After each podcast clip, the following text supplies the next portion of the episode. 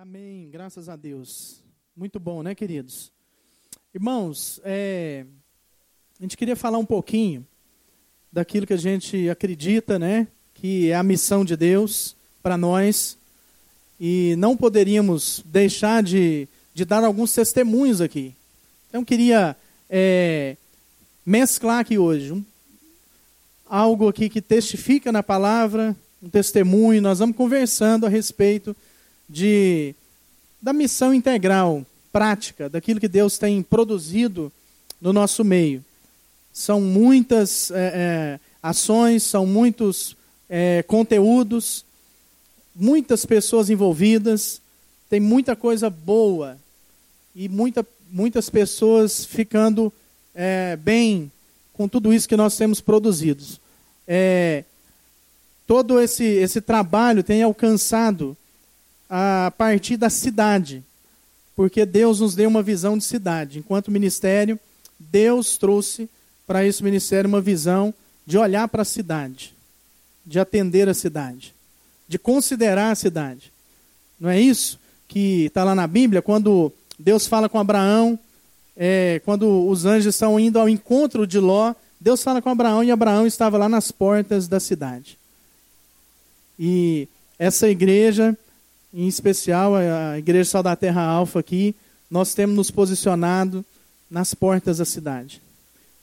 E é de Goiânia até os confins da terra, até onde Deus quiser nos levar. Então nós temos esse desafio de é, disseminar uma palavra que gere uma consciência, que alcance o, os corações, as mentes, e a partir desse momento a nós começamos a produzir algo que vai além das nossas fronteiras aqui, das nossas paredes e das fronteiras da nossa cidade.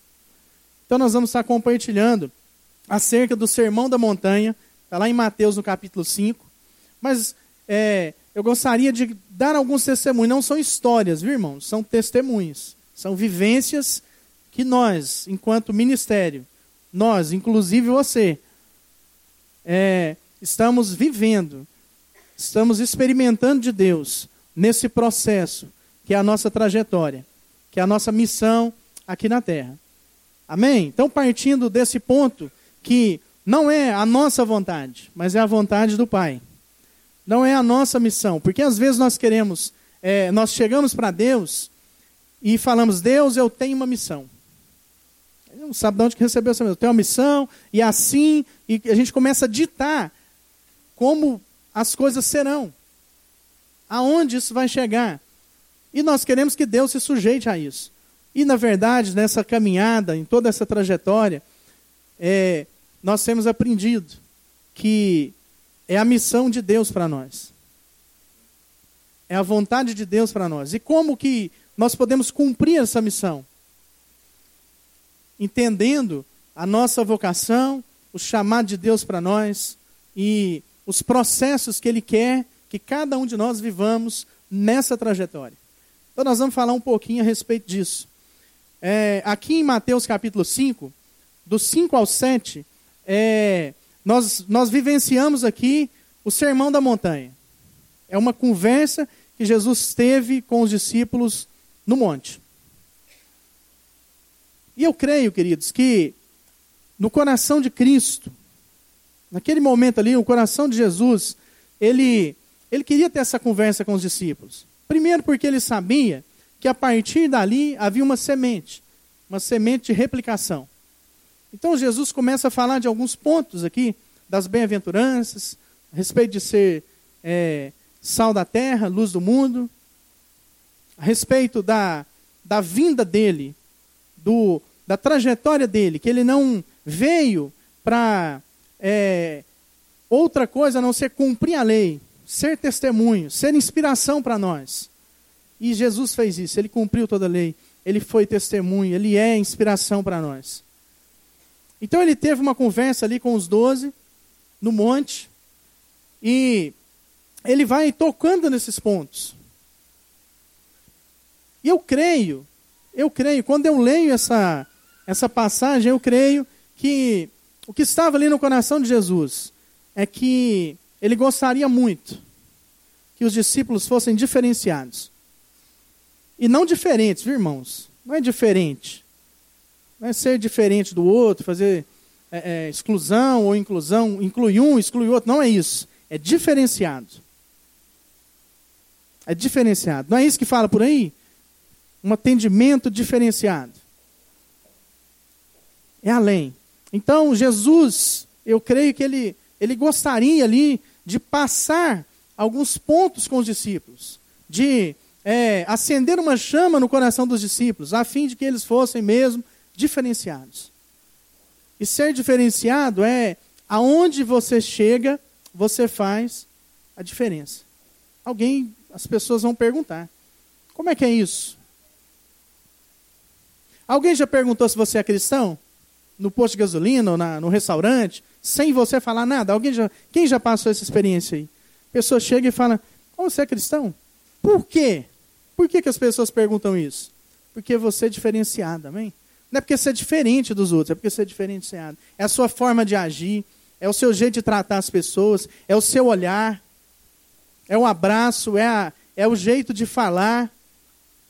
Irmãos, Jesus, ele fala aos nossos corações, como ele falou ali aos corações dos discípulos, de, de alguns pontos que não, é, não são para nós, são para os outros.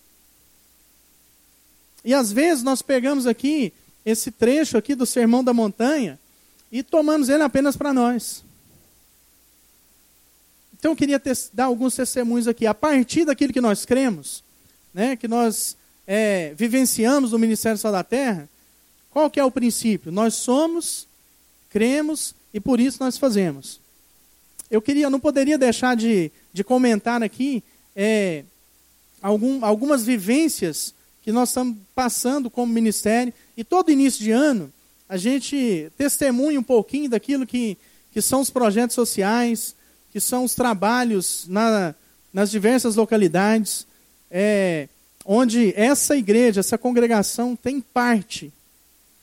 Tem parte em oração, é, enviando recurso financeiro, enviando pessoas, alimentando uma visão, né? Pastor Paulo Júnior, ele, um homem de Deus, assim, que nos inspira, porque ele de fato ele carrega essa visão de uma de uma missão íntegra, né, integral, prática, onde você é, senta com, com o Paulo Júnior, você sente isso. É uma missão prática, algo prático para a nossa vida.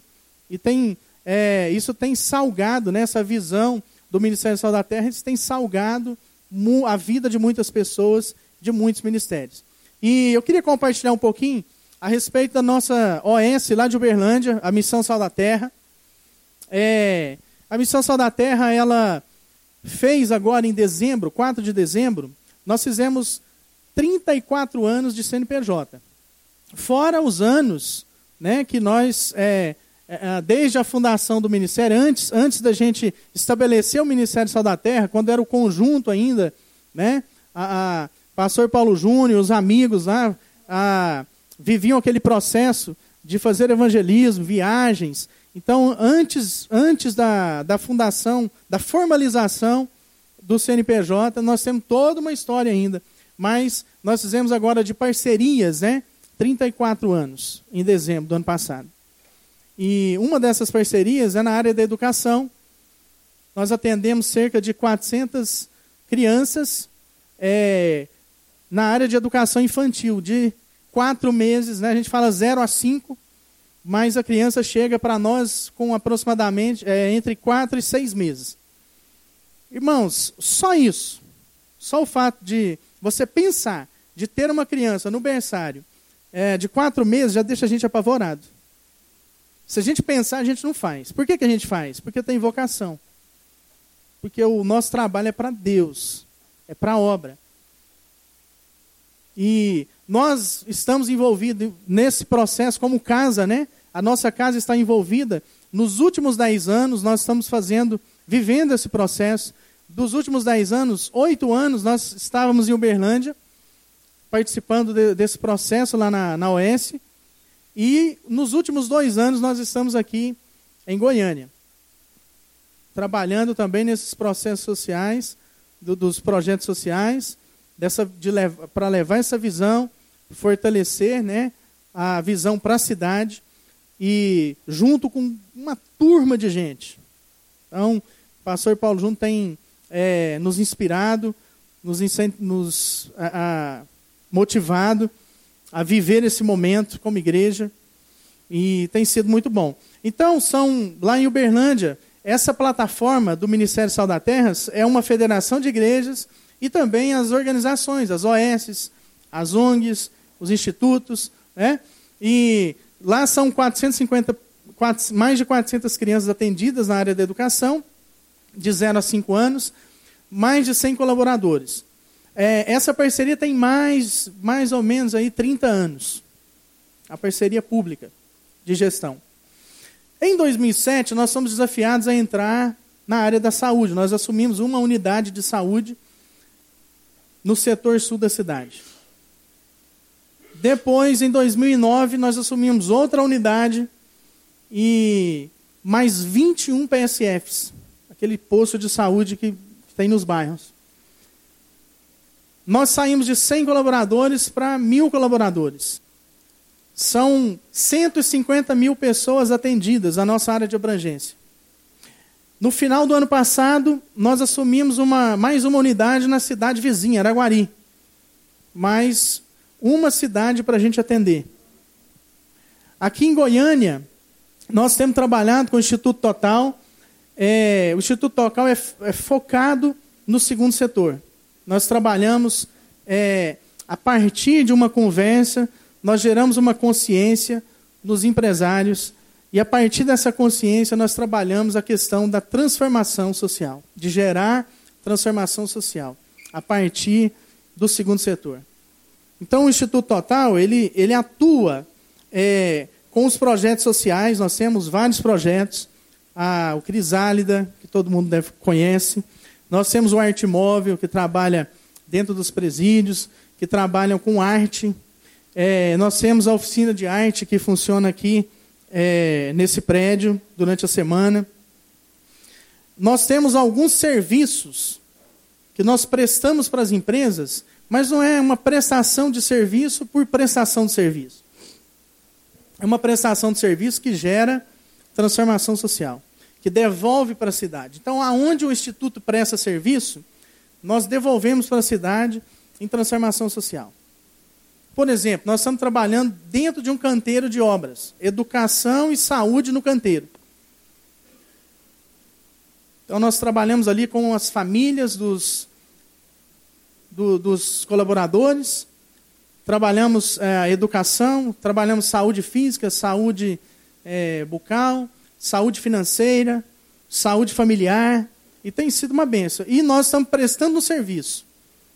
Então, o Instituto tem essas duas vertentes. Ele ele sustenta projetos, ele sustenta uma visão, mas ele presta serviço. E essa prestação de serviço, ela também sustenta uma visão, porque ela devolve para a cidade. Então, são, é um alcance que nós não, não conseguimos medir até onde isso vai chegar. Mas nós sabemos que há um, um, um foco, os confins da terra. E a partir disso que nós estamos produzindo aqui em Goiânia, é, isso, isso outras cidades têm, têm sido impactadas com isso.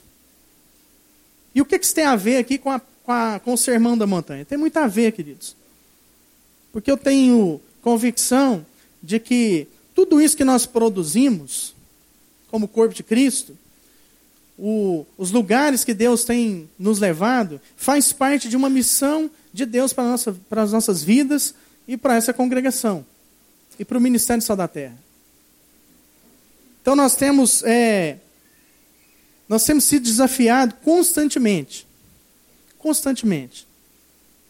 Veja bem, quando você coloca lá uma criança de quatro meses numa escola, sabe o que nós tivemos que fazer, queridos? Nós temos duas filhas, Ana Clara, de sete anos, e Giovana Alice, de quatro anos. As nossas filhas começaram a estudar com quatro meses. Sabe por quê? Porque nós lemos essa palavra aqui. Porque nós tínhamos que acreditar naquele processo. Nós queríamos cuidar de crianças. se nós queríamos que, as crianças, que os pais confiassem na nossa, nas nossas pessoas, na nossa organização, confiassem no Ministério Sal da Terra, na nossa OS, nas nossas escolas, nas pessoas que trabalham lá, nós tínhamos que ser exemplo. Nós tínhamos que fazer o quê? Que confiar. Então, uma, uma das coisas que aconteceu na nossa casa foi isso. Nós colocamos as nossas crianças para estudar a partir de quatro meses. Aí você fala assim, não, mas vocês estavam lá. Não. Era numa unidade, a gente deixava a criança lá, ia trabalhar. E tem muito trabalho. Isso tinha tudo a ver com essa palavra. Quando nós começamos a ler e entender o sermão da montanha para o outro e não para nós. E é sobre isso que eu queria refletir. É, mesclar essa palavra com todos esses testemunhos, porque isso faz sentido para nós. Todos os trabalhos sociais, todos os serviços que nós prestamos, tudo que nós temos produzido de conteúdo, os lugares que Deus tem nos levado, é porque isso faz sentido para nós. Porque quando nós lemos essa palavra, nós encontramos o respaldo. Nós encontramos a explicação. E sabe qual é a explicação, querido? É que nós estamos vivendo e fazendo porque nós somos e porque nós cremos. E porque não, não, não há interesse de fazer para nós mesmos, corpo de Cristo, mas há interesse de fazer para o outro. E aí, amados, quando a gente começa a meditar aqui nessa palavra, lá no versículo 3 do capítulo 5, bem-aventurados os humildes de espírito, porque deles é o reino dos céus. Às vezes nós pensamos assim, não, mas eu sou humilde, então está tudo certo. O reino do céu é meu, vamos tocar a vida, é isso aí, estou no caminho certo. Irmão, mas será que é isso que Jesus queria dizer? Será que é isso que Jesus quer dizer para nós? Será que foi isso? É a respeito disso que Jesus conversou com os discípulos? Isso aqui é o início de um processo. Mas quando eu leio esse versículo, quando você lê esse versículo, nós somos desafiados a pensar naquele que não é humilde, naquele que está enfrentando problema nessa área. Porque o que é humilde está resolvido. Mas nós somos desafiados a resolver a vida do outro. Com certeza você está lembrando de alguém aí que não é humilde. É isso mesmo, deixa isso no seu coração e vai ao encontro. Porque Deus está mandando pessoas até nós. E nós precisamos ir ao encontro dessas pessoas. Para que elas, de fato, vejam, experimentem, conheçam o reino de Deus a partir de nós. Porque essa é a, nossa, é a missão de Deus para nós. Depois diz assim, no 4: Bem-aventurados os que choram, porque eles serão consolados. Quantas pessoas estão precisando de consolo? E a gente complica demais as coisas. Porque a primeira coisa que a gente pensa é que nós temos que ser consolados. Não, irmãos. Nós somos consolados. Mas e o que não tem nenhum consolo? E o que não tem nenhum entendimento? E aquele que ainda não experimentou do que você está experimentando? Na verdade, a nossa frase o nosso jargão deveria ser: você tenha que sentir o que eu estou sentindo. Nós deveríamos olhar para todo mundo e falar assim: você tem que experimentar o que eu estou experimentando. No posto de gasolina, o frentista está lá enchendo o tanque e você falando para ele: ó, oh, você tem que sentir o que eu estou sentindo. Lembra daquele primeiro amor? Quando a gente converte, a gente fica assim, não fica? E por que, que isso vai apagando das nossas vidas? Sabe por quê? Quando, quando você está vivendo o primeiro amor, é isso mesmo. Você olha para o outro e fala: irmão, você tem que sentir o que estou sentindo. Chama todo mundo de irmão.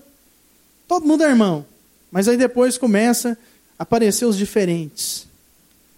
Depois começa um processo de inclusão e exclusão. E aí vai desaparecendo aquele homem diferenciado, aquela mulher diferenciada, aquele jovem diferenciado que leu essa palavra e entendeu o processo. Sabe o que é isso, querido? É a carne, é o que a nossa carne faz conosco. Ela acaba com a nossa alegria. À medida que nós damos ouvido, ouvidos para as coisas da carne, ela acaba com a nossa alegria é um processo de corrupção, ela corrompe a nossa mente. Mas a palavra de Deus diz lá em Romanos que quando nós inclinamos os nossos ouvidos para as coisas do Espírito, o Espírito, o Espírito, ele nos inspira. E aí nós conseguimos controlar essa carne que só pensa em nós. Essa carne que clama, clama a sua auto eficiência, que clama o isolamento.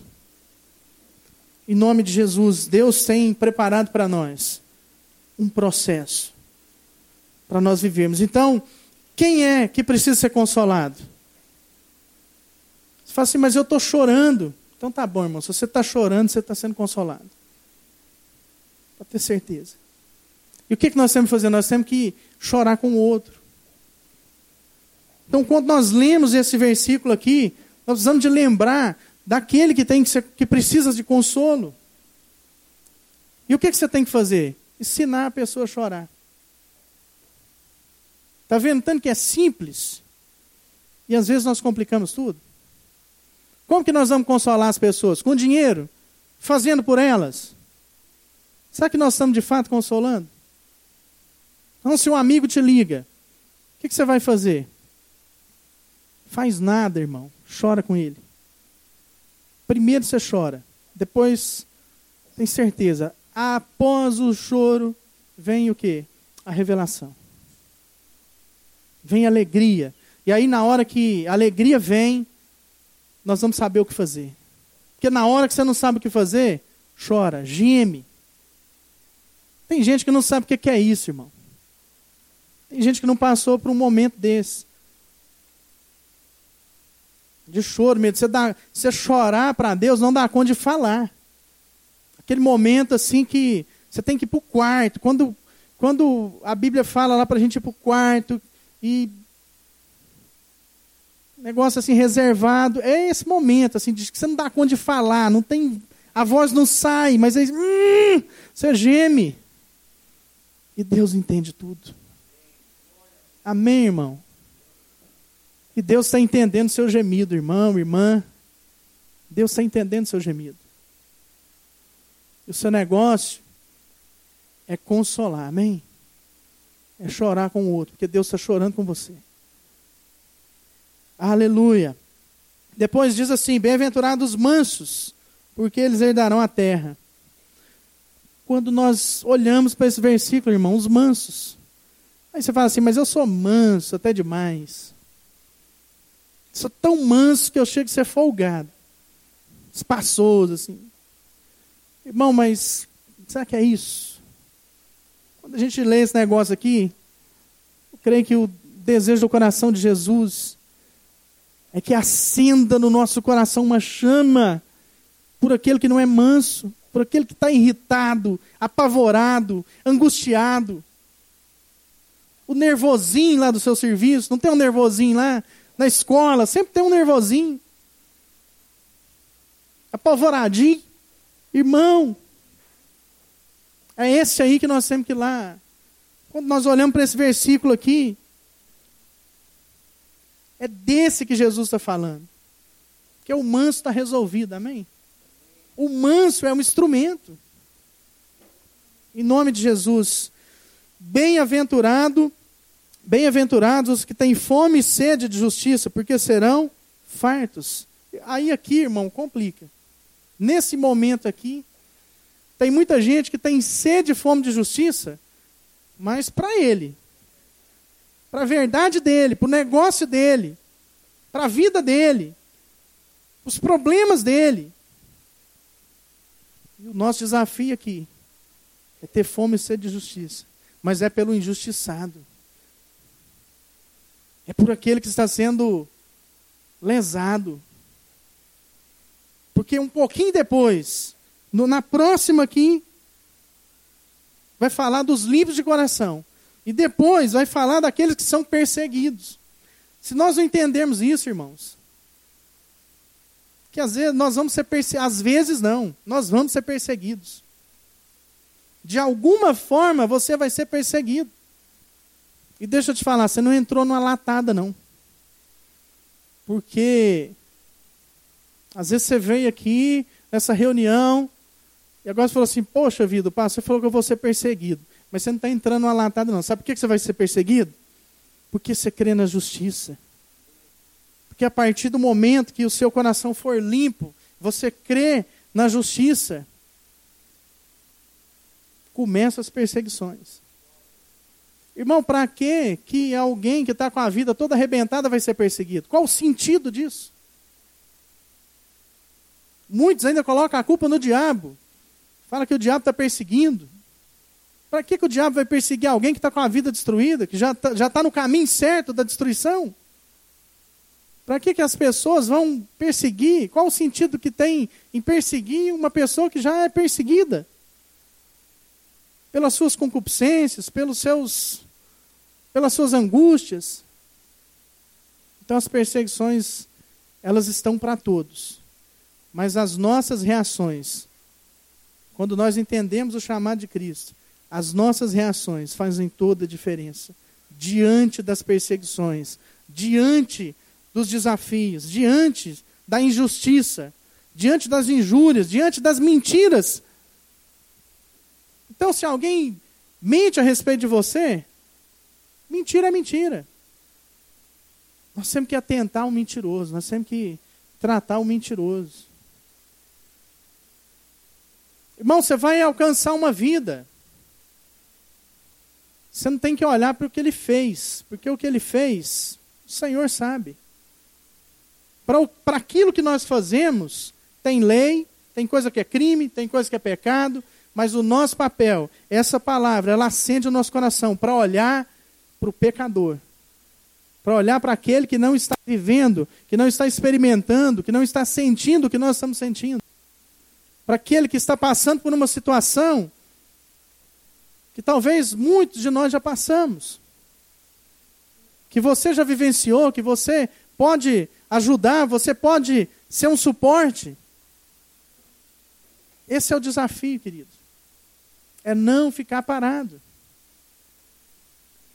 A frase que estava ali estampada na, camiseta do Marcelo. Quem se envolve, de, quem não se envolve, não desenvolve. Ou seja, se você envolver, você vai desenvolver. É isso. Então, todos esses, tudo isso que nós estamos vivenciando, esses, os testemunhos de projetos, de vivências, de ações. Tudo isso que nós vivenciamos, tudo isso que nós estamos experimentando, é a partir dessa palavra. Deus nos chamou como ministério a partir do Sermão da Montanha, nos desafiando a sermos sal da terra e luz do mundo. Nos desafiando a olhar para o próximo. Nos desafiando a servir o próximo, entender o próximo. A estabelecer a relação. A criar os links, as redes. A exercitar a nossa fé. Então eu queria te desafiar essa manhã a refletir sobre a missão de Deus para sua vida. A entender que Deus tem um processo para você viver, isso não vai acontecer aqui dentro dessas quatro paredes. A entender que a nossa visão é para a cidade. E se é para a cidade, isso alcança a sua vida de alguma forma. Isso abre um leque para o ministério que Deus tem para você, para a missão que Deus tem para você. No trabalho, na faculdade, na família. Nós podemos, de fato, sermos missionários, porque cumprimos a missão de Deus. Como cristãos, alcançarmos as pessoas e inspira, sermos instrumento de inspiração para que seja replicado essa palavra que Jesus trouxe aos discípulos ali no monte. Lá no início, e Jesus fez questão de trazer essa palavra, eu imagino, porque eles não tinham ainda nenhuma vivência. Ao falar assim, Maria Barriga Verde. Não nas suas competências, porque ali tinha, tinha dons. Tinha ali, tínhamos ali entre os discípulos profissões estabelecidas. Mas barriga verde naquilo que era a proposta, o processo que estava posto para que eles vivessem. Amar pessoas, alcançar vidas, pescar gente, ser sal, luz, estabelecer uma casa sobre a rocha, uma família sobre a rocha, se portar, ser um diferencial, não pelo que faz, mas pelo que é. Um homem prudente, uma mulher prudente. Queria te desafiar essa manhã a refletir sobre esses pontos. Esqueceu o que passou. Talvez você está julgando a sua vida aqui no Sermão da Montanha também fala, no capítulo 7 fala a respeito de julgar. Se você julgar, você vai ser julgado. Se você medir, você vai ser medido. Da mesma forma. Não cabe a nós o julgamento. Deus tem um plano maior. Mas tem uma condição. Como o Enzo disse aqui no começo, tem uma senha. O tempo estabelecido por Deus está numa senha e é o seguinte: o número só aparece o dia que desliga. O número só aparece, a gente só sabe o número no dia que para de respirar. Mas o papel está aí, está escrito. Tem uma senha aí. Então, será quanto tempo que você tem ainda? Será quanto tempo que eu tenho? Só o Senhor. Mas está vendo, queridos, a nossa mente limitada, quando nós começamos a falar de tempo, de morte, nós limitamos a nossa incapacidade de pensar de forma eterna. Nós só pensamos no futuro, nós não pensamos na eternidade. Nós começamos a pensar no que vai ser amanhã, depois. E Jesus faz uma proposta para que o nosso pensamento seja eterno. Quando ele diz que estará conosco, ele estará conosco em espírito, não mais agora nesse corpo humano, carnal, mas ele estará conosco em espírito. E a possibilidade de Jesus caminhar com você em espírito é mais profunda porque aquele Jesus que estava aqui na terra, que caminhou com os discípulos, ele nasceu, morreu, ressuscitou em espírito. E esse foi o processo que Jesus viveu para estar conosco em espírito. Para que nós entendêssemos a eternidade. E não nos preocupássemos com as coisas que estão por vir. Porque as coisas que estão por vir são coisas terrenas. A eternidade não está por vir, ela já é fato nas nossas vidas. A eternidade não está por vir, ela está na nossa consciência. Então nós podemos viver a eternidade agora. Se pensarmos e agirmos como homens e mulheres espirituais, que não são guiados por ventos, mas são guiados pelo Espírito Santo de Deus. E aí, irmão, se morrer ou se viver, se vai dar certo ou se vai dar errado. Isso é café pequeno. Porque como nós aprendemos, como nós aprendemos, como o pastor Paulo Júnior mesmo diz, nos ensina, vai ficar tudo bem, querido. Vai ficar tudo bem. Se morremos ou se vivemos, é para Cristo. Esse é o desafio. Está difícil. Está difícil estar na sua empresa, na sua casa, na sua família, a esposa, o esposo. Coloque isso aqui em prática. Mas não como livro de receita. Irmão, a Bíblia não é um livro de receita. Não é um livro de receita que você abre ele escolhe a receita que você vai fazer. Não, irmão. A Bíblia é um livro de sabedoria.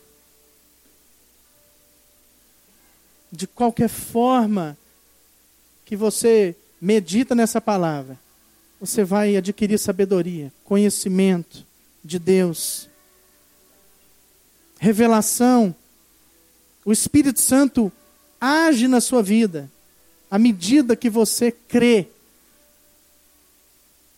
Porque você é. E agora você pode fazer, empreender. Amém, querido? Então esse é o desafio. Vamos ficar de pé. Vamos ter uma palavra de oração. Amém. Olha que benção. Nós vamos cantar um cântico aqui que fala de um plano maior. Vamos fazer desse cântico uma oração. Sabe aquele desafio que Deus colocou no seu coração? O desafio que Deus colocou no seu coração. Esse é o plano de Deus para sua vida. E não o desafio que você está tentando colocar no coração de Deus. Mas eu queria que você abrisse os seus ouvidos espirituais essa manhã. E atentasse ao desafio que Deus colocou no seu coração. Porque o desafio que você está tentando colocar no coração de Deus tem preço, tem tempo determinado. É fato que ele vai morrer. O desafio que Deus está colocando no seu coração tem valor, não tem preço. Tem tempo determinado, a eternidade. Mas não importa se ele vai morrer ou se ele vai viver, porque se ele morrer, ele vai viver. Amém, querido? Então fala com Deus aí. Vamos cantar esse cântico.